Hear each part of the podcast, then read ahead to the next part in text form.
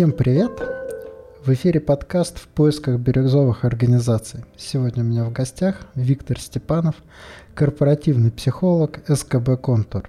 И у нас сегодня очень интересная тема для разговора, для меня интересно. А что такое, собственно, корпоративный психолог? Я, во-первых, оказывался в ситуации человека, к которому приходят с вопросом – а нужен ли нам корпоративный психолог, вот со мной на эту тему там пытаются советоваться, да, и у меня есть некая растерянность, я буквально спрашиваю, а чем это должно отличаться от а просто того, чтобы людям, например, купить абонемент к обычному психологу. И второе, я иногда сам задумываюсь, а может быть и в нашей компании требуется корпоративный психолог, а я об этом по каким-то причинам не в курсе. Я бы прям хотел начать вот с этого вопроса. Виктор, а расскажи, пожалуйста, а чем корпоративный психолог отличается от обычного? Что это за роль такая? Ой, какой хороший вопрос. Я думаю, слушай, здесь ответ будет э, зависеть от э, и самого человека, который в структуру да, компании интегрирован, и от компании. Ладно, немножечко абстракция. Сейчас, ну, более конкретно, да, безусловно, это просто психолог. Это человек, которому люди приходят за решением каких-то конкретных вопросов, э, и он помогает им разобраться с какими-то проблемами, которые у них в жизни возникают. Ясно, что корпоративный психолог, так как народу в компании достаточно много, корпоративных психологов, ну,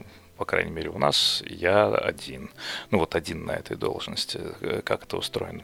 Потом можно будет поподробнее разобрать. Вот, все вопросы психолог поднять не может, потому что одно дело это какие-то рабочие проблемы, ну, которые вот актуально недавно возникли, и поэтому они достаточно легко решаются, ну, в ограниченное количество времени. А есть вопросы, проблемы, которые фонят у человека из личной жизни. Не принимать таких людей тоже нельзя, но их же настроение на работу так или иначе влияет. То есть все равно это для корпоративного психолога вопрос. Но полностью разобрать личную проблему, ну, в рамках отведенного там времени, еще раз, потому что народ достаточно много нельзя, ну, здесь различные э, там э, лайфхаки, лай, не лайфхаки, но различные методы, я иногда себя э, используются, я иногда себя просто логистическим хабом ощущаю. Ну да, к тебе, ну просто я такая точка входа. В меня заходит человек, и я смотрю, если проблема достаточно простая, если она поддается ну, быстрому решению, мы ее пытаемся быстро решить. Это, конечно, не исключает возможность, что после краткого разбора окажется, что нет, туда еще копать и копать. Но, опять же, там подключаем какие-то другие ресурсы.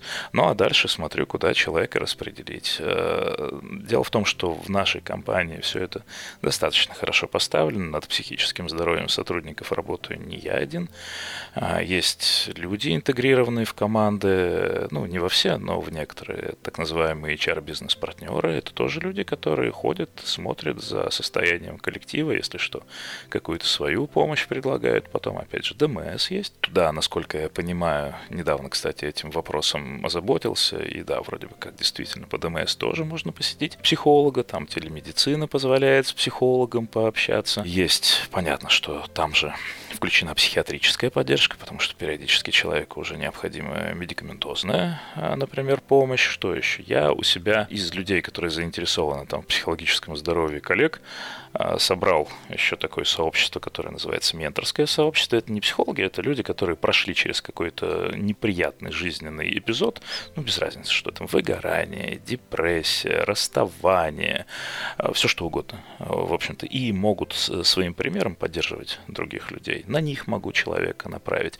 Опять же, есть люди, которые, ну, э, не психологи, они не разбирают проблемы, но помогают людям освоить определенные навыки, да, которые помогают саморегуляции, помогают помогают в тайм-менеджменте и во всем остальном, это тренеры. Ну и вот э, работа строится следующим образом. Человек входит в меня, я понимаю, как-то странно прозвучало, доходит до меня, я разбираю эту э, проблему вместе с ним. То, что можем, мы решаем. Ну, это стандартно, около 70% обращений, но они достаточно простые, касаются работы и решаются на раз. Все остальное, но я куда-то распределяю. Либо говорю человеку, что не, ему необходима консультация врача, либо даю ему ментора, либо предлагаю обратиться обратиться уже к психологу, и здесь он выбирает, либо он идет по ДМС к психологу, либо я ему помогаю найти кого-то из э, там, сторонних психологов. Понятно, что а здесь очень много мифов по поводу там какой-то дороговизны. Опять же, есть города специальные с непуганными дорогими психологами, это вроде Москвы и Питера. Здравствуйте. Ну, стандартная. Ну, ладно, я сейчас не буду цены говорить. Короче, это не так страшно, это не так много э, как кажется, потому что люди реально напуганные приходят. Они бы хотели пойти в длительную какую-то терапию, но им как зарядили, там кто-то цены по 5-10 тысяч, они думают, что именно так все в жизни обстоит. Нет, все обстоит несколько иначе. Ну вот, я корпора... И здесь, наверное, имеет смысл, э, опять же, ответить. Ничего, что я так долго и, и, и, и тебя... Отлично, отлично. Я перебью, не перебью. Хорошо. А в чем именно дело корпоративного психолога? По-разному, опять же, люди приходят в организации на психологические должности. У меня здесь есть, и да, это я осознаю как свой плюс, я же не сразу в компании стал психологом. Я приходил на другие должности какое-то время и в управлении маркетинга поработал какое-то время, поработал в управлении разработки, еще до того, как компания разрослась. И я видел все эти процессы, я ну, примерно знаю, как здесь все устроено. И поэтому, по сути, я не только носитель определенных там психологических методик, но и определенного конкретного корпоративного опыта. То есть, когда человек приходит ко мне, ну, я его могу иногда вот точечно направить, а, зная там ресурсы, которыми обладает компания, ну, и тут э, как связи строятся, ну, конкретно направить в точку, где ему станет полегче. Ну, в этом ценность конкретно моя. Вот я сейчас услышал такую формулировку, которая мне отзывается как некая точка создания ценности. Я сейчас попробую вернуть тебе то, что я услышал. Первое, и это для меня звучит как уникальная такая история, это разрешение, давай так это назовем, небольших рабочих вопросов. Небольшой с точки зрения того, что он решается там в одну, там две сессии, вряд ли эта история там на 20 встреч, да. Рабочий, очевидно, это ситуация, которая прямо сейчас происходит на проекте, в команде, с руководителем, с коллегой из другой команды, из другого подразделения, там, да, или там с, между человеком и его задачей, там, неважно, как это выглядит. Во что бы он не упирался, там, я думаю, от вопроса, как мне обсудить деньги с руководителем, до вопроса, как мне отказаться от задачи, чтобы не застрелиться, mm-hmm. да, вот. Там, знаешь, самое простое, как мне вообще поговорить с руководителем. Даже, даже не так. Люди приходят, а, не видя даже этой возможности. Это очень частая история. Все связано там с выученной беспомощностью, с тем, с тем что там человек когда-то не везло с руководителями. Ладно, давай продолжим вопрос. Да, давай, да, так, так назовем. А, у каждого человека есть свои слепые зоны. Вот иногда какой-то очень простой рабочий вопрос оказывается в слепой зоне человека, ему достаточно просто фонариком туда посветить сказать, да вот же, да, точно, я пошел делать. Я сейчас э, услышал от тебя вот этот э, момент, что большое количество таких задач, будучи нерешенными, отравляют корпоративную среду. Они все токсичны, по сути. Да? Они все делают людей несчастными, непродуктивными, они стопорят рабочие процессы, но они слишком маленькие, чтобы человек этим занялся как неким проектом своей жизни это то, что вот э, буквально там зайти в медкабинет, получить таблетку. Да? Вот эта такая очень скорая психологическая помощь создает очень большую ценность для компании. Да, ты абсолютно прав. И вот это вот прекрасная история. Я, если честно, уже подзабыл, как ты назвал. Вот это вот подсвечивание слепых зон, я это называю там зеркало для труднодоступных мест.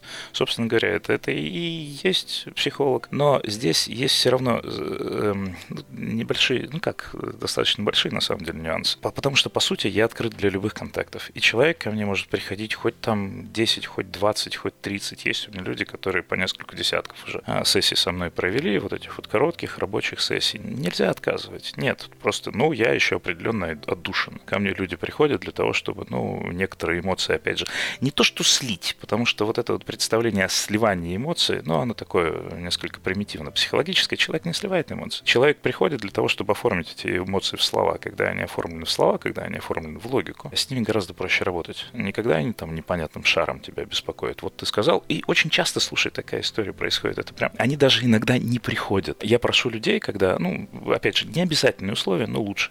Опишите суть своей проблемы. И периодически мне человек уже в письме. Некоторые просто пишут «мне плохо».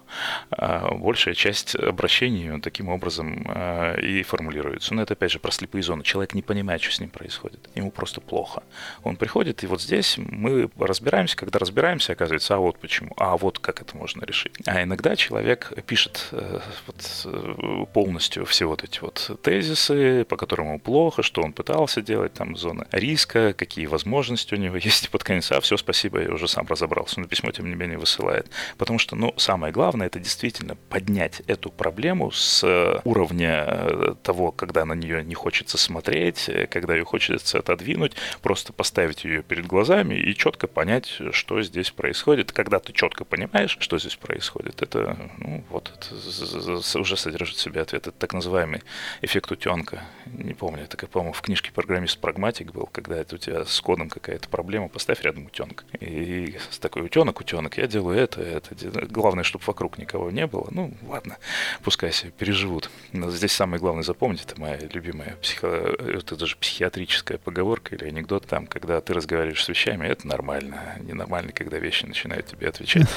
Ну и вот, и просто когда ты с этим утенком разговариваешь, ты сам с уровня эмоций, переживаний, неоформленности поднимаешь это на уровень логики, и тебе э, ответ становится очевидным. Я сам себя периодически таким утенком ощущаю. Давай я чуть-чуть сейчас вернусь назад. Во-первых, вот э, дорогие руководители, собственники компании, те, кто занят корпоративной культурой, обратите внимание, что вот это зеркало для труднодоступных мест, о котором мы говорили чуть-чуть раньше, это очень мощный инструмент э, повышения продуктивности в компании за счет очень простого ресурса. То есть один человек может э, увеличить продуктивность там десятков и сотен сотрудников просто за счет этого зеркала. Вторая история, которая мне здесь понравилась, это про эмоции. То, что ты сейчас рассказывал, опять я по своей привычке верну, что я услышал. Во-первых, э, не все люди умеют работать со своими эмоциями. Это простая история. Там называть эти эмоции, опознавать эти эмоции, да, различать эмоции разные, да. И, во-вторых, на работе нету человека, с которым можно об этом поговорить. А иногда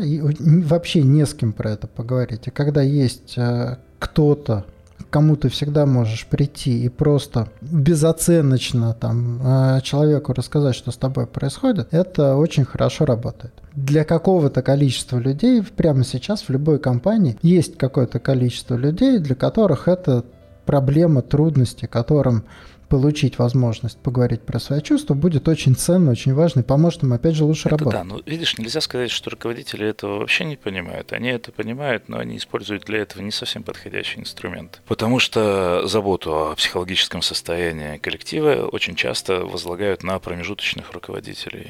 Ну, то есть вот ты должен следить за выполнением объема работы, за выручкой, и в то же самое время, ну вот у тебя подопечные, ты с ними разбирайся. С одной стороны, это хорошо. У эмпатичного руководителя и коллектив всегда сыт, обут, одет и хорошо работает, да, и, и все прекрасно. Но дело в том, что, ну, во-первых, не все руководители такие, действительно, не всем хватает на это и скиллов, и желания, и там какой-то эмпатии. А с другой стороны, дело в том, что руководитель, он сам член вот этого коллектива, в котором возникают проблемы. И очень часто именно этому человеку, так как он член коллектива, другой член коллектива, он не будет открываться. А другому там стороннему наблюдателю на условиях конфиденциальности, на условиях там анонимности полной, ну да, он откроется. Это одна из недавних историй, это по поводу там проекции, по поводу... Вот самые простые, настолько на самом деле простые, настолько банальные задачи. Я-то, когда шел в психологию, я думал, что это там по, по принципу детектива. А давайте посмотрим, где тут ваша мама накосячила. Не, большая часть, это ну, мне больше всего спасибо, ну это так, благодарности, ладно, хорошо, благодарности, и выражают и в почту лично шлют за то, что я просто их отправил в отпуск. Нет, я не могу их официально отправить в отпуск, но я могу подсветить, ты устал, иди-ка ты, да, уже наконец отдохни нормально. И так, Витя, спасибо, что отправил меня в отпуск. Сейчас еще с ростом общей депрессивности добавилось, что Витя, спасибо, что отправил меня к врачу.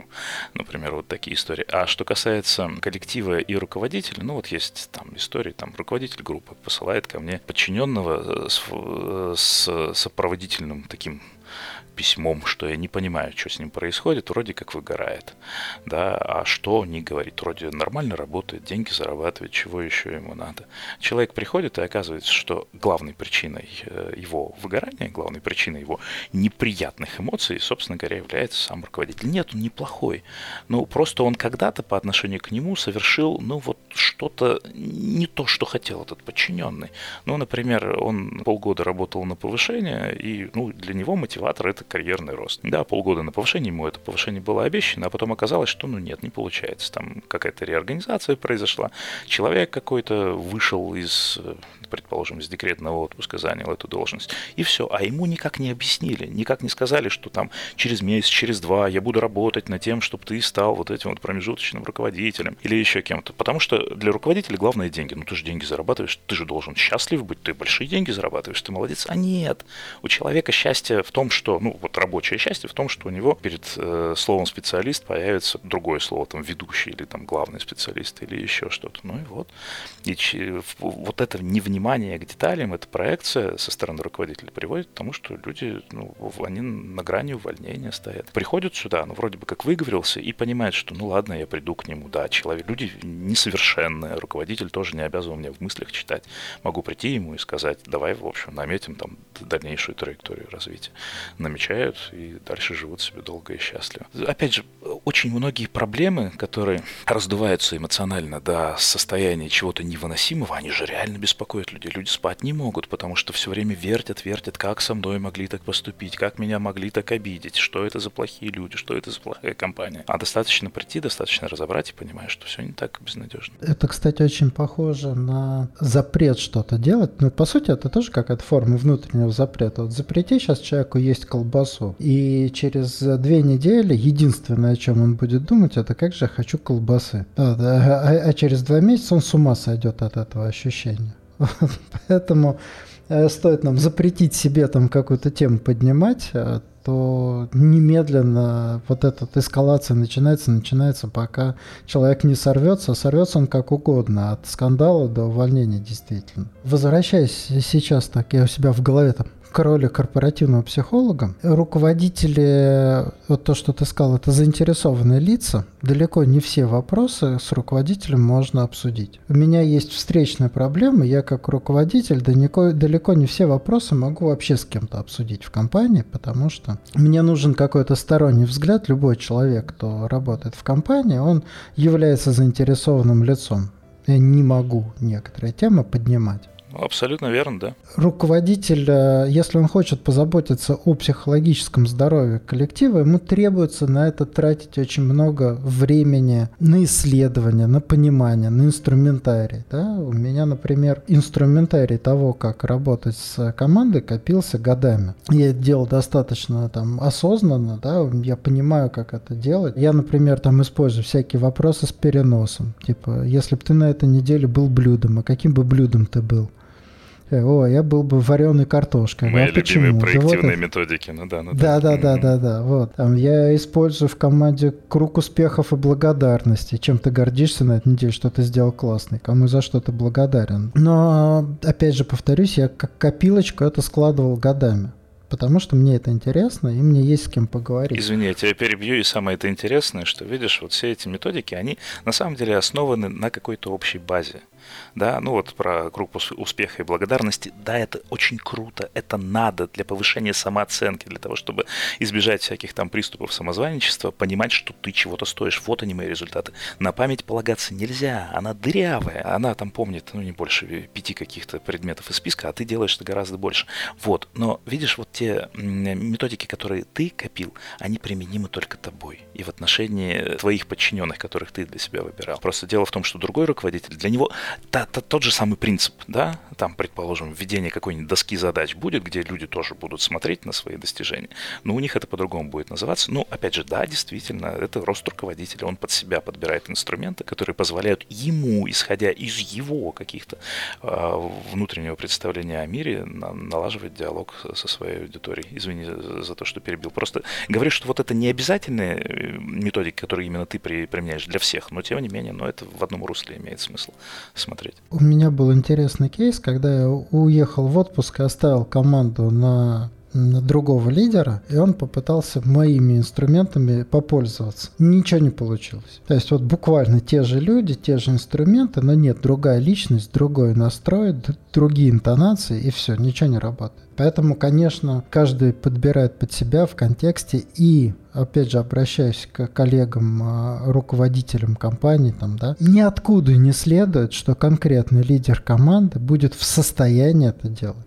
что ему это интересно делать, и что прямо сейчас он может это делать хорошо. Поэтому роль корпоративного психолога здесь может быть и в том, чтобы учить тех, кто развивается в эту сторону, помогать э, самим лидерам, и в том, чтобы заменять тех, кто не может этим заниматься, страховать тех, кто фейлит в конкретной ситуации. Здесь э, смотри, какая история про руководителей. Извини, пожалуйста, я не знаю, какую конкретно да, ты да, должность да. занимаешь. Я ну, заместитель с, генерального директора. Ну, с топами здесь посложнее немножко. А есть э, вот это вот всеми забытое, на самом деле, прослойка промежуточных менеджеров. Потому что, когда человек работник, вроде бы понятно, что его надо поддерживать. Ты ему даешь вот эту поддерживающую или развивающую, опять же, сбалансированную обратную связь. Он видит, что к нему проявлено внимание, он видит, что его хвалят, хвалят.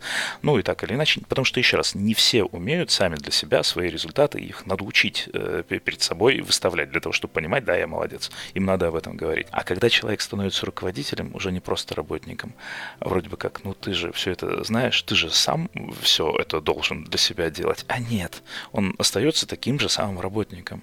И ему точно так же надо получать обратную связь какую-то и поддерживающую. И ему иногда тоже там тяжело, грустно, потому что скиллы работы с людьми, они предусматривают очень быстрое, на самом деле, чреват, вернее, очень быстрым выгоранием. Человек — это самое переобувающееся в воздухе существо вообще на Земле. Ни одна программа, ни один механизм так не сделает. Это постоянное же напряжение. Когда утром тебе одно сказали, в середине дня там совершенно третье и абсолютно десятое вечером один и тот же человек. Руководители промежуточно очень быстро сгорают. Именно из-за того, из этой неопределенности и именно из-за того, что вроде бы как считают, что они сами должны себя поддерживать. Нет, они не должны себя поддерживать. Вот все то же самое. О ну, еще раз, о них забывают, и поэтому у меня просто есть такие практики и кейсы, когда я этих руководителей просто друг с другом э, свожу каким-то образом, ну, это небольшие терапевтические группы, и там столько удивительных вещей, столько такая бездна какого-то, ну, вроде бы, они же должны вдохновлять людей, они же всегда должны быть оптимистичны, и действительно, они отлично выполняют эту функцию, они выходят на своих подопечных э, работников и прям, да, давайте, мы все свершим, мы Э, быстро всего достигнем. Работники им верят, а потом они уходят к себе куда-нибудь в коморку, сидят и плачут. А когда их собираешь вместе, самое это главное здесь понять, что не ты один такой, что это всем присуще. А потом, ага, ты такой же, а как ты с этим справлялся? Ах, не справлялся, ну давай вместе справляться, например. И вот эта вот поддержка, которую они находят, ну, опять же, благодаря определенным психологическим упражнениям, он тоже помогает, во-первых, стабилизировать их, а стабильный руководитель — это стабильный коллектив. От себя добавлю, я с удивлением обнаружил, насколько утомляют позитивные позитивные переживания. То есть, когда мы испытываем позитивные эмоции, там, условно, полчаса в неделю, нам кажется, что это счастье отдохновение. Я, например, когда веду какую-нибудь страцессию, когда три дня подряд мне надо всех вдохновлять и быть жизнерадостным дурачком, я к концу чувствую себя настолько изнуренным и выжатым, вот, и в какой-то момент я понял, что в моей жизни просто стало слишком много вот этой жизнерадостности и э, вдохновения. Я просто уже это не вывожу. Ну, Антон, здесь, мне кажется, ладно, я здесь психолога уже включил, дело немножечко поглубже, чем нормальные это позитивные эмоции, когда, видишь, не только ты выражаешь, когда ты получаешь те же самые позитивные эмоции от окружения, они не выматывают. А вот когда ты один, действительно там пляшешь, и еще внутри вот эти установки, что-то как дурачок, да, ты должен быть серьезным, там все бабушки, дедушки были серьезными, ну и это вот этот внутренний конфликт. А с другой стороны, еще раз, вот когда ты жизнерадостный, когда ты все это рассказываешь, и другие люди к тебе точно так же, они не показывают, что ты какой-то здесь клоун, да, они видят пользу, ценность твоей работы, но чаще всего разочарование в позитивных эмоциях все-таки не возникает. Нет, нет.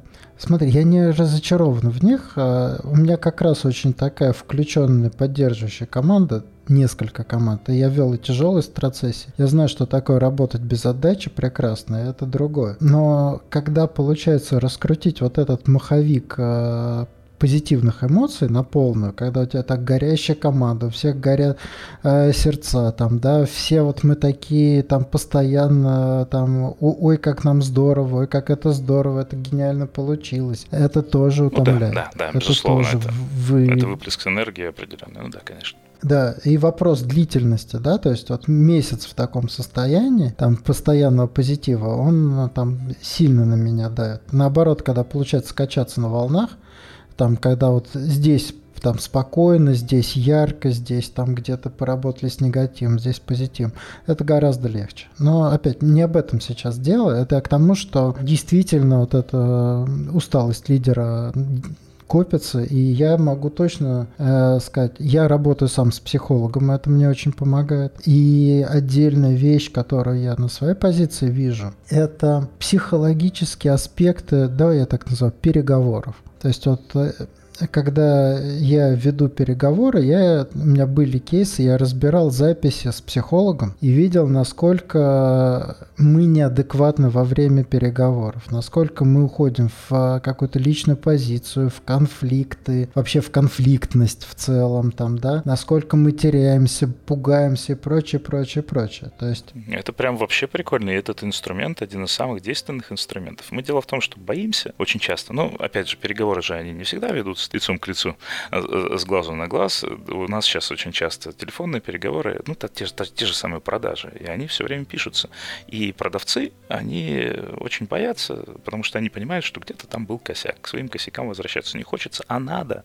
Ты, когда пересматриваешь, переслушаешь, ты видишь, э, где у тебя вот эти вот неприятности возникают, что где было сделано не так. И психология, по сути, это работа мозга, грубо говоря. Вот рациональное осмысление своего поведения которые очень часто иррациональными какими-то мотивами э, руководствуются. Ну и вот мы на место иррационального ставим рационально, и по сути все меняется чаще всего к лучшему. Так что руководителю, опять, у меня есть такое внутреннее понимание, что, давай я так скажу, силы переговорщика с той стороны. То есть, если переговорщик, он слабее меня, я управляю ситуацией, мне комфортно, я так э, осознанно иду по процессу, у меня все получается примерно нормально, да. Но если с той стороны сильный переговорщик, он находит способ, как меня зацепить, как меня выбить в это иррациональное состояние. Я переслушиваю запись, вижу, насколько я был неадекватен, насколько я там проиграл свою позицию там из каких-то вот как раз глубинных побуждений. Где-то мне надавили на страхе, где-то мне надавили на скорость, где-то что там быстрее, быстрее, давай там, да, мы опаздываем. Где-то я очень реагирую на наезды, например, я прям, э, если я разозлился, там со мной можно делать что угодно, а разозлить меня не так сложно. В этом смысле вот это осознание, насколько сильный переговорщик может делать со мной все, что хочет, для меня стало большим пониманием того, как мне важно работать с психологом, я бы даже сказал, с психологами, там в разных ипостасях и в разных интерпретациях. Так, ну, это верный абсолютно подход, потому что, еще раз, нет, безусловно, там теория, она, конечно же, одна школа разная, но это отдельный, на самом деле, разговор, но, тем не менее, все равно никуда мы не идем от того, что в психологической работе очень много влияет именно личный опыт и личная насмотренность какого-то конкретного специалиста. Я вот, например, да, я себя могу сейчас назвать именно специалистом по каким-то корпоративным взаимодействиям.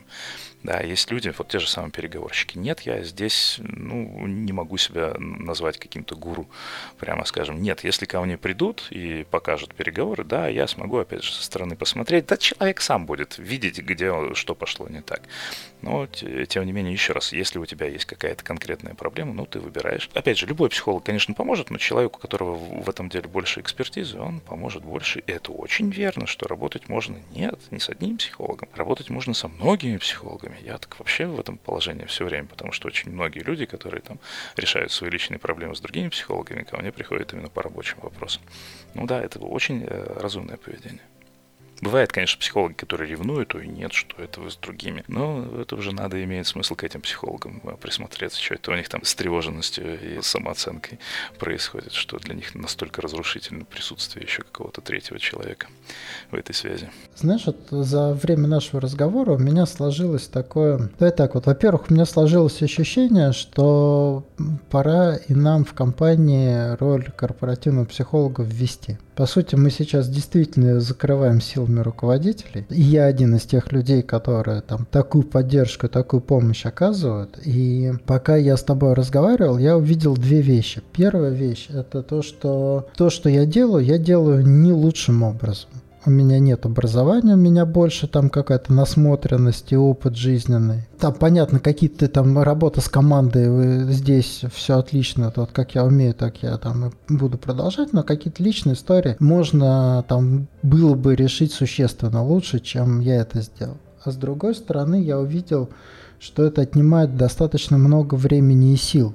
То есть я мог бы лучше распорядиться своим временем, если бы эту задачу взял на себя профессионал. То есть использовать руководителей это не очень эффективно и достаточно расточительно для такой задачи. И я увидел еще, что, во-первых, я и сам валидировал, что здорово, что я работаю с психологами, это можно усиливать. Есть достаточное количество точек неадекватности, которые мне показывают психологи и могут показывать еще больше. Это такая хорошая зона роста, которая всегда со мной. Просто с ростом а, компании, ростом личной роли растет и возможность упереться в свою неадекватность. И это продуктивно, в первую очередь, это очень хорошо и очень там прямым, очевидным способом влияет на продуктивность э, людей в компании. Ну, наверное. Слушай, ну видишь, э, здесь же померить это какие-то метрики, наверное, невозможно. Да, это вечный вопрос, как мерить KPI психолога. Ну, видишь, ты, ты, ты можешь из своих каких-то внутренних переживаний понимать, что это действительно работает.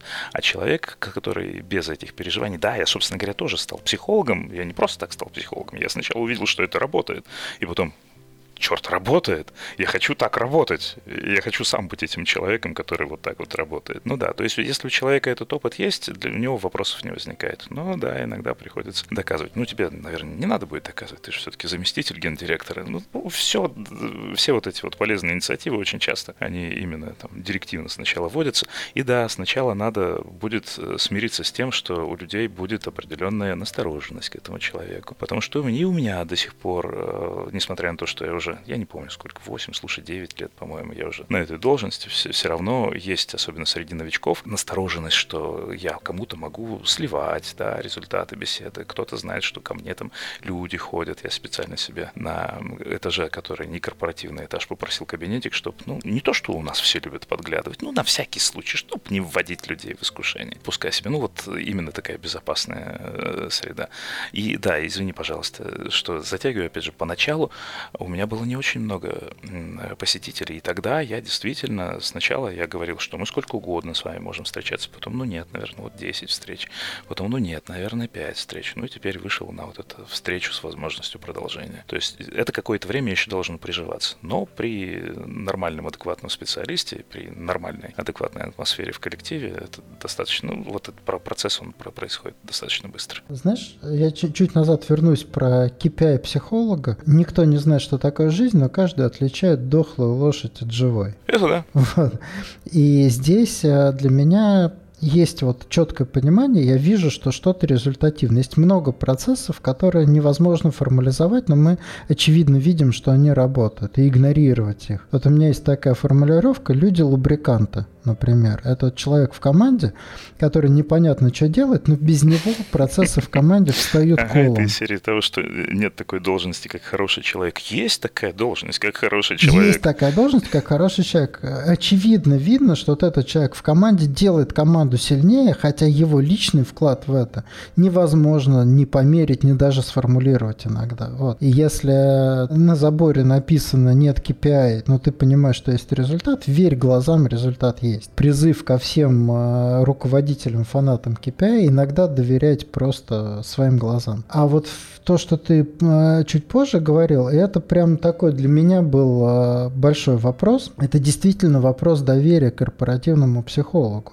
И, наверное, первый такой момент здесь это, а что делать, если руководство приходит и говорит, мы тебя наймем, но твоя задача это нам доносить о настроениях там, людей и о том вообще, что происходит в компании. Какая, какова этика корпоративного психолога вот в вопросах? Ну, как э, по мне, то этика корпоративного психолога здесь ничуть не отличается от этики вообще любого психолога. То, что у тебя в кабинете происходит, остается между тобой и клиентом. Иначе никто не пойдет. Если человек будет понимать, что хоть что-то, хоть какая-то крупица информации, да, она будет донесена э, до там, руководства, до коллег, ну, нет, все. Не будет пространства доверия, нет пространства доверия, нет анализа ситуации целиком. Потому что, да, очень часто у нас в, в основе наших проблем именно лежат те вещи, о которых мы не хотели бы говорить, не хотели бы думать, не хотели бы вспоминать. Собственно говоря, почему мы их и не осознаем? Потому что не хотели бы. А к психологу приходим, и вот он показывает мягко, но настойчиво. Смотри-ка, вот сюда, вот, вот сюда еще посмотри, вот, видишь, а как бы ты не хотел. Ну, в общем, нет, здесь, безусловно, это конфиденциально специальность. А, я знаю истории, когда действительно компании или там, ну, полугосударственные, вроде как образовательные учреждения, они заводили должность психологов, все должны были, ну, должны, не должны там ходить, а потом приходили люди специальные и такие говорили, ну, вы же нам будете информацию, да, сообщать. Ну, очень часто э, психологи оттуда, не очень часто, а всегда, все случаи, не так много я их знаю, но все случаи, которых я знаю, ну, больше там нет психологов. Ну, потому что невозможно было работать, и психологи оттуда уходили. По сути, это действительно там сейчас э, то, что ты рассказал, для меня звучит как некое построение доверия. Со временем у людей появляется опыт того, что можно что-то говорить, об этом никто не узнает, и чем больше такого опыта, тем легче работать. Правильно я описал? Да, правильно, но здесь не без подводных камней. Видишь, иногда люди, они к психологу приходят по-разному, не всегда разобраться с вопросом.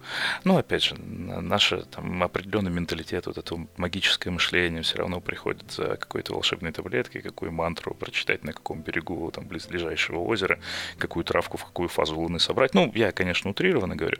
А иногда вот к тебе приходят и думают, ну ты же здесь давно, ты же со всеми вроде бы как, ну, более-менее знаком, и поэтому я сам не пойду к начальнику, но ты-то наверняка пойдешь и скажешь, как мне плохо.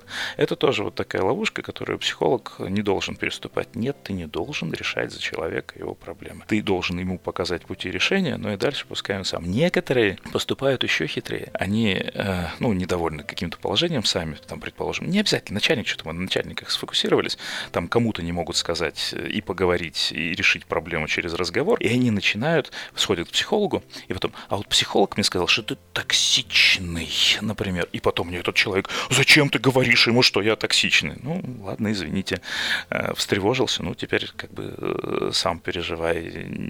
Ну, нет, это не то, что я, конечно, а, еще сижу и хихикаю, ха-ха-ха, э, ты, ты такой токсичный. Ну, ну, нет, это вот тоже один из нюансов, что ты даже здесь, даже на такие провокации должен проявлять, ну, исключ... ну, оставаться, в общем, в рамках э, конфиденциальности. Ничего тебе не могу сказать. Если хочешь про свою токсичность поговорить, э, приходи, мы с тобой побеседуем. Но опять же, без упоминания вот этого человека, который тебе внезапно рассказал про то, что ты токсичный. Пока я не знаю. А, возможно, есть, потому что ну, я всего лишь на все тоже живой человек. И точно так же у меня есть там есть свой ресурс, есть определенные навыки, и любой вот этот контакт, это так или иначе ведение переговоров, вполне возможно будет человек, который, ну, в какой-то эпизод сможет меня смять, да, ну, надеюсь, ненадолго, потому что вроде бы как уже опыта должно хватить, чтобы восстановиться достаточно быстро. Но вот пока удавалось лавировать между теми людьми, которые хотели что-то у меня узнать, что про них сказали, и между теми людьми, которые хотели бы, чтобы я наоборот всем рассказал, как им плохо. Ну, да, ну это опять же при, приходит, в общем-то, с опытом. Еще вот эта интересная история по поводу корпоративного психолога. Если ты, если люди, которые нас сейчас будут слушать, задумаются над тем, где брать этих корпоративных психологов, присмотритесь к коллегам своим. Есть там люди и с образованием, есть, возможно, люди, которые хотели бы поменять свои задачи. Потому что все-таки лучше, как по мне, это чтобы человек был еще и плоть от плоти этой компании. Опять же, мне очень сильно помогает, что я примерно представляю, какие процессы здесь идут, как они строились, ну, и, э, ну буквально знаю, от кого здесь что зависит. Поэтому смотри, сначала смотрим на своих, а потом уже утюжим рынок. Тут э, очень интересно сейчас для меня прозвучала такая история, когда ты рассказывал про вот эти вот запросы в духе «поди, расскажи», там, донеси информацию или а что там происходит, я прям в этом увидел такое приглашение в треугольник Карпмана, да. что типа давай построим треугольник, э, вот, э, и ты будешь сейчас вот там спасателем, да, да, да, да и да. все дальше как водится, да, мы с тобой три раза прокрутимся ну, по нему. Он же не просто так свой треугольник изобретал, это просто описание, ну, стандартных человеческих взаимодействий, те роли, которые мы повсюду применяем. Ну и, и выход тот же самый, просто не, не идти в этот треугольник. Да, просто не играть. И для меня вот сейчас стало таким большим инсайтом сегодняшней встречи, сегодняшнего нашего разговора, это то, что, по сути, психолог э, в хорошем смысле защищен от вот этого конфликта интереса пониманием, э, что если он начнет участвовать в процессе, он попадет в треугольник. То есть буквально, если ты нарушишь конфиденциальность, если ты попытаешься быть кем-то, кроме доверенного лица, который вернул, показал, там, да, позволил заглянуть в труднодоступные места и э, там а, найти самому какие-то решения, то тебя немедленно перемелет э, компания вот в жерновах многочисленных треугольников между сотрудниками и руководителями. Двух хватит для того, чтобы человек помер, а если он попадет в пять таких треугольников одновременно, да, то можно будет с секундомером засчитать, засекать время да? для его увольнения, по сути. Причем по собственному желанию. Да, да. Э, то, только чтобы никогда больше в этом не участвовать. Поэтому обратите внимание внимание, дорогие слушатели, в какой бы вы позиции ни находились, психолог, который начинает нарушать вот эту тайну исповеди, в какую бы сторону, в каком виде бы он это ни делал, получает настолько большой урон лично от этого процесса, что долго он не выдержит. Можно предположить, что где-то кто-то когда-то идет на какие-то там мелкие сделки с совестью и что-то доносит. Все мы человеки не готов исключать, да, но как система это не может существовать. Ну нет, эти сделки на самом деле они очень и очень быстро становятся общим достоянием. Это все равно это коллектив, люди, они все замечают, они э, все видят и могут делать, в общем-то, правильные выводы, либо сознательно, либо там бессознательно. Я тут знаешь, что вспомнил? Ты не знаешь историю энигмы вскрытого кода во время Второй мировой войны, когда ну, помню, начали... там, насколько я понимаю, Тюринг даже приложил да, свою да, руку. Да. Да, да, да, вот. А самое главное, что собственно, союзники англичане не могли использовать эту информацию, потому что тогда сразу бы стало очевидно, что они все читают. Поэтому была сложнейшая многоэтапная операция прикрытия этой истории. Без вот какой-то действительно там спецподготовки, если там ваш психолог не прошел разведшколу, у него нет опыта оперативной деятельности в агрессивной среде, то вряд ли он сможет э, скрыть эти факты и так выстроить ситуацию, что он что-то рассказал, и никто Есть, не конечно, определенные методики, которые позволяют психологу подольше держаться на плаву, чтобы там не происходило. Но это, опять же, участие в профессиональных сообществах и постоянная супервизия. Без этого ни один психолог не продержится очень долго. Тебе нужны люди, которые профессионально профессионалы, которые будут все время подтверждать тебе именно твою квалификацию и говорить, что ты молодец, что ты все делаешь правильно. А если неправильно, все поправимо, мы тебе подскажем, как поправить. Но, опять же, это не касается нарушения э, психологической этики, потому что если ты нарушил конфиденциальность, ну да, тот же самый этический комитет твоей организации, он ну ничего хорошего тебе не скажет. Отстранить, наверное, от психологической деятельности не отстранит, ну, сложно это вообще и как-то юридически, и по-всякому и формально сделать, но э, тем не менее прицание какое-то так или иначе будет. А вот тут я знаю, что зацеплю, что если мы нашли человека изнутри компании, плоть от плоти компании, да, то всегда вопрос такой, что человека есть, что ему предстоит достроить. Если мы нашли психолога, у него есть супервизия, есть участие в сообществах, но ему надо достроить интеграцию в компанию. Если же человек интегрирован в компанию, он активно работает сейчас, вполне возможно, у него нет да. этих элементов. Ему требуется достроить вот эту психологическую да. часть. А возможно, переподготовку какую-то небольшую пройти именно по корпоративной психологии где-нибудь, это не настолько длительный процесс. Да, но просто дорогие будущие корпоративные психологи, кто это слушает, обратите внимание, да, что мало просто назваться корпоративным психологом и завести кабинет и начать встречаться с людьми, неплохо бы все остальные атрибуты психолога Не тоже... то, что неплохо, это прям обязательно. Потому что обрести, это да. не значит, что это какая-то формальность, которую ты должен соблюсти, чтобы войти в профессию. Супервизия – это не формальность. Супервизия – это то, что тебе позволяет выжить, когда все-таки огромное количество негатива через тебя проходит, ну, я давно шучу, что было бы неплохо, если была бы такая же профессия, как психолог, только бы все не жаловаться приходили, а хвастаться. Я бы прям очень сильно радовался бы здесь. И некоторые люди, кстати, при которых я шучу, э, так, они потом приходят и говорят, ну вот, ведь я пришел похвастаться, все нормально. Прям на прием записываются, приходят, типа, а я не с проблемой, я хочу сказать, как у меня сейчас все хорошо. Это, во-первых, очень радует. Ну вот, и очень часто ты сразу же не можешь понять, решил ты эту проблему или не решил. Опять же, ну, некоторые благодарят, и это очень хорошо, и все эти благодарности надо собирать. Но по большей части человек, вот он пришел в расстроенных чувствах, он с тобой поговорил, ему немножко полегчало, но проблема-то все равно, она осталась подвешенной. Он-то ее как-то решил, а ты не знаешь, решилась она или не, решилась. И опять же, вот та же самая проблема. Ты не видишь результата. Когда ты не видишь результата своей деятельности, ну, это прямой путь, опять же, к тому, чтобы сгореть, к тому, чтобы потерять эмоциональную вовлеченность в работу. И здесь супервизию очень сильно помогают. Ты приходишь к людям, им все это рассказываешь, и они, все было сделано верно.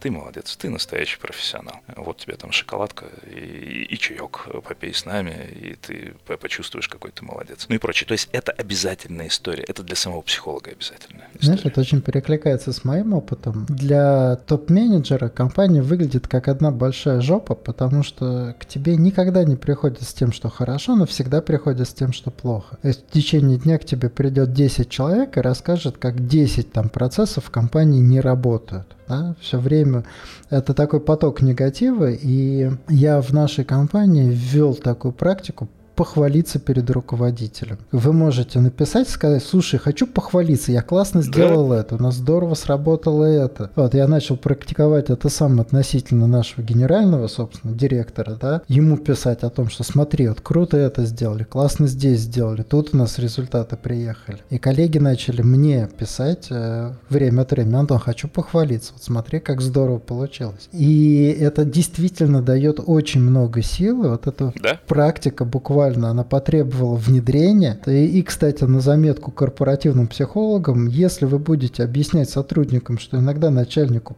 просто написать, похвалиться, смотри, как здорово, смотри, как классно мы сделали, да, то ему станет жить проще, и он с большей энергией будет решать ваши проблемы, будет лояльнее к вам, просто потому что в его жизни будет больше позитива. Коллеги, хвалитесь, пожалуйста. Это да, это постоянно приходится людям говорить, что я, слушай, в свое время наслушался вот этих цитат из Булгакова, никогда ничего не просите, да, особенно у тех, кто выше вас, сами придут, сами все дадут, не дадут кабачки осенью дадут, все, больше ничего тебе никто никогда не даст. Похвала – это ресурс. Похвала – это ресурс, который ты вкладываешь в свою самооценку. Для того, чтобы этот ресурс добыть, надо его выковыривать всеми возможными способами. Еще раз, вот э, ты сказал, да, это прекрасный ход. Э, хвалиться перед руководителем, там сказать «хочу э, похвалиться».